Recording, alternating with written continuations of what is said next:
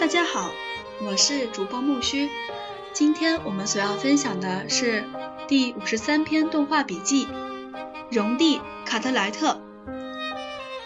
访问美国著名原画师和分镜师卡蒂卡特莱特。文字来自于中国台湾的余维正。感谢你的收听。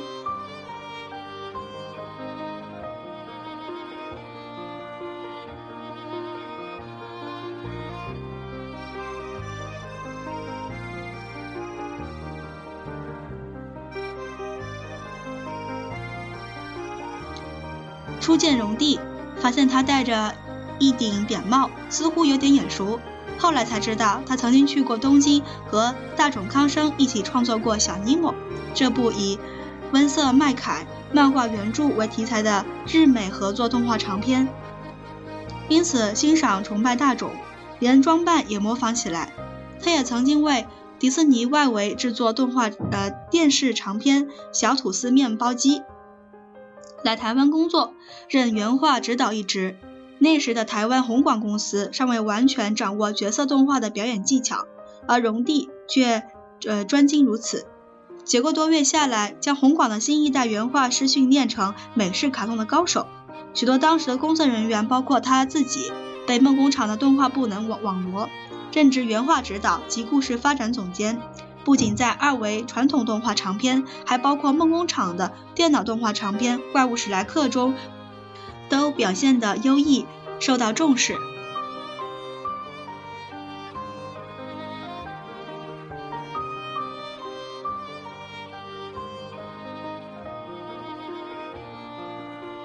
您是如何进入动画行业的？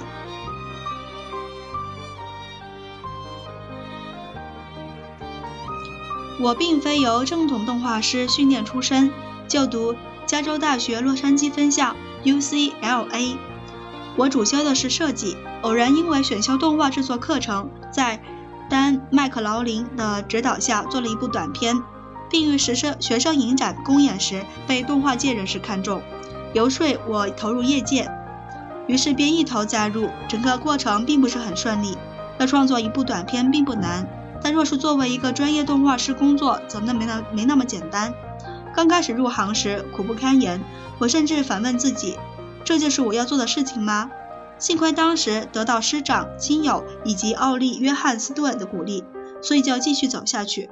我很庆幸当初坚持下来，并不是因为目前在业界小有名气，而是我已经体会出制作动画的乐趣。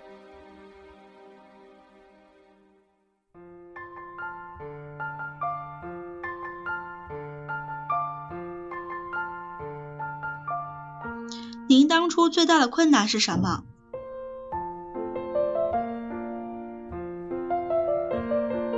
我觉得自己的绘画能力不够好，但后来发现，作为一个原画师，绘画能力并不是最重要的，重要的是你的想象力、表演、观察力及分析能力，当然还包括了节奏感。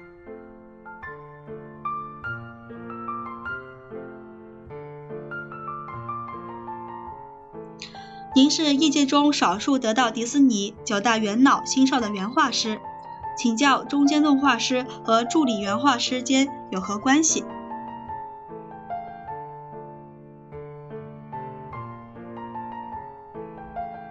有幸得到迪士尼九大元老其中几位的亲自教导，非常幸运。毕竟角色动画在他们手中成为一门艺术。记得在画《救难小英雄》中的小女孩潘妮时，是在奥利的指导下完成。嗯，奥利很成功的将潘妮在心中的角色诠释的恰到好处，而我也体会到中间动画师和助理原画师与原画之间的关系，尤其在人物线条和形体掌握上，他们可以很忠实的传达原画的创意，反之则扭曲了原画。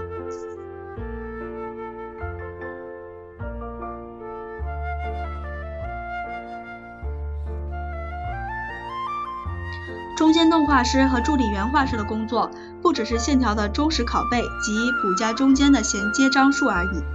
从大师的原稿中，你可以从潦草但有力的线条中发现灵魂和精华所在。他要成功的抓住原画的意念，不只是要捉到，还要有加分的效果。当时画潘妮时很辛苦，也修改了无数次。但要成为原画师，必须要有心理准备，就是不断的画，要舍要舍得丢掉很多精心绘出的手稿。经过这段岁月的磨练，我终于在《狐狸与猎犬》一篇中得到提升到正式原画的地位。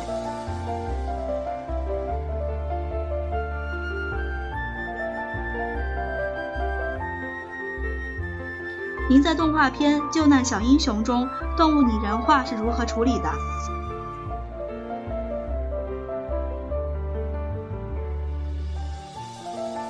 这部片子中走的是迪士尼过去的自然主义路线及动物拟人化风格，这也是奥利的专长。我从他身上得到很多收获。那时和我一起受训的同辈唐布鲁兹，他得到奥利的很多更东西更多。在我们同时受训的人当中，唐是最有才华的原画。很可惜，迪士尼无法留住他。我参与了很多片子，《米老鼠的圣诞节》《彼得龙》，一直到《谁陷害了兔子罗杰》，有所贡献。尤其在《米老鼠的圣诞节》一篇中，学到很多有关传统二维动画的技巧，也是角色动画的精华，包括动画的夸张、物体的重量及柔软度的表现等。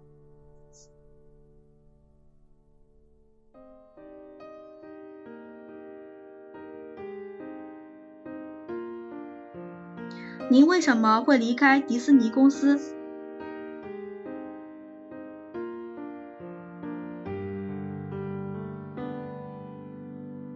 我首次离开美国去日本发展了一段时间，因为当时还年轻，觉得一直待在迪士尼工作没有成就感，而且听说当时 TMS 公司买下了温森麦凯的版权，制作他的名作《小尼莫》，这对我有极大的吸引力。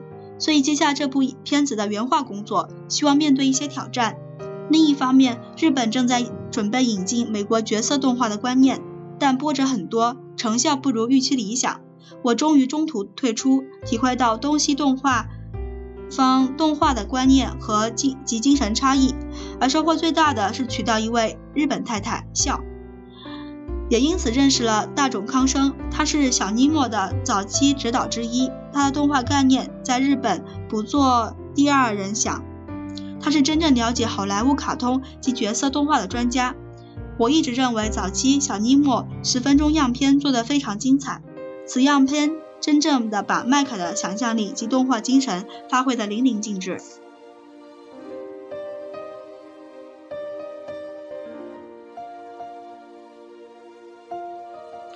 您在日本期间是否与其他日本导演有过接触？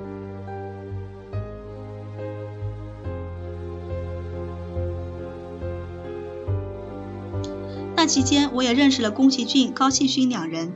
宫崎骏最好的动画作品还是《龙猫》，他将自然主义与东方的人文意境巧妙结合，用同志的情感来表达，让人感动。虽然有人说此片呢就角色动画的原画技巧观点来看并不出色。我则持相反的看法，这可能是我在日本住过一段时间，对东方人的动作及习性较为熟悉之故。龙猫是颇为内敛的传达角色的情感，作为一个原画师，必须要赋予角色情感感情。龙猫在表表情上似乎尚未脱离日本动画模式，较为平板生硬。也许宫崎骏用内敛的方式来塑造他的角色。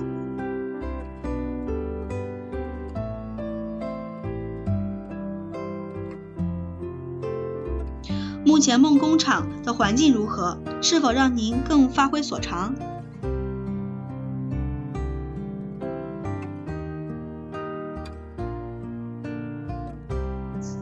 我现在主持梦工厂的故事部门，负责发展情节及造型风格。我觉得这方面给我的挑战很大。参与了《小蚁雄兵》和《埃及王子》的企划，尤其在制作《小蚁雄兵》期间，为了将角色动画和电脑结合。每星期都要跑一趟旧金山，虽然辛苦，但成果令人满意。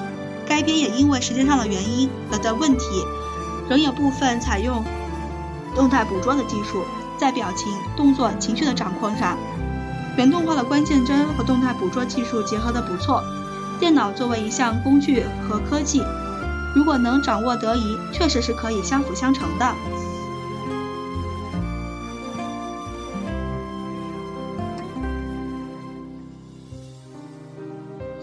埃及王子的风格及视觉效果的表现是否达到当初的理想？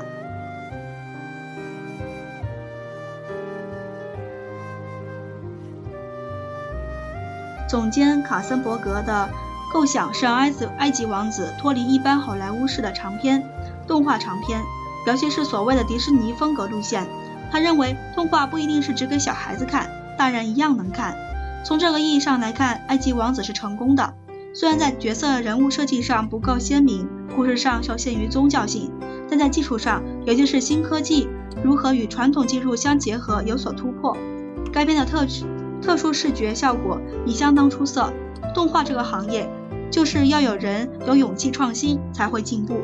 从迪士尼到现在都是如此，也证明动画艺术需要大胆实验、勇于突破的精神。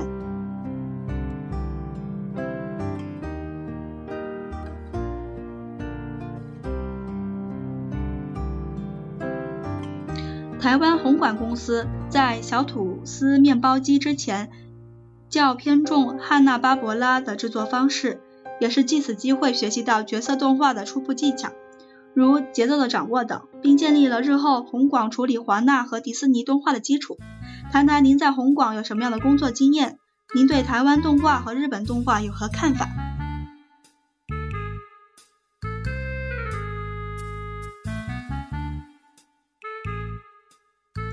我一开始有些担心台湾在有线动画 （limited animation） 方面受到太多影响，而无法适应像小吐司面包机这种迪士尼式的全动画 （full animation）。后来我发现这种担心是多余的。台湾的原画师都很有热心，很愿意学，导演和我都很满意最后呈现的结果。台湾的原画师，呃，较具有弹性，没有包袱，不像日本的原画师包袱很重，本分。本身已发展成另一种模式。我认为美式的角色动画在中国台湾有较多的创作及发展空间。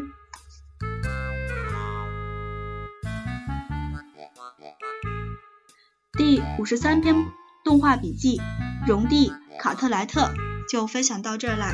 下一期我们所要期待的是第五十三篇动画笔记《苏珊皮特》，访问美国著名独立动画导演和制片人。苏珊·皮特，文字来自于中国台湾的余为正。感谢你的收听，我们下期再见，谢谢。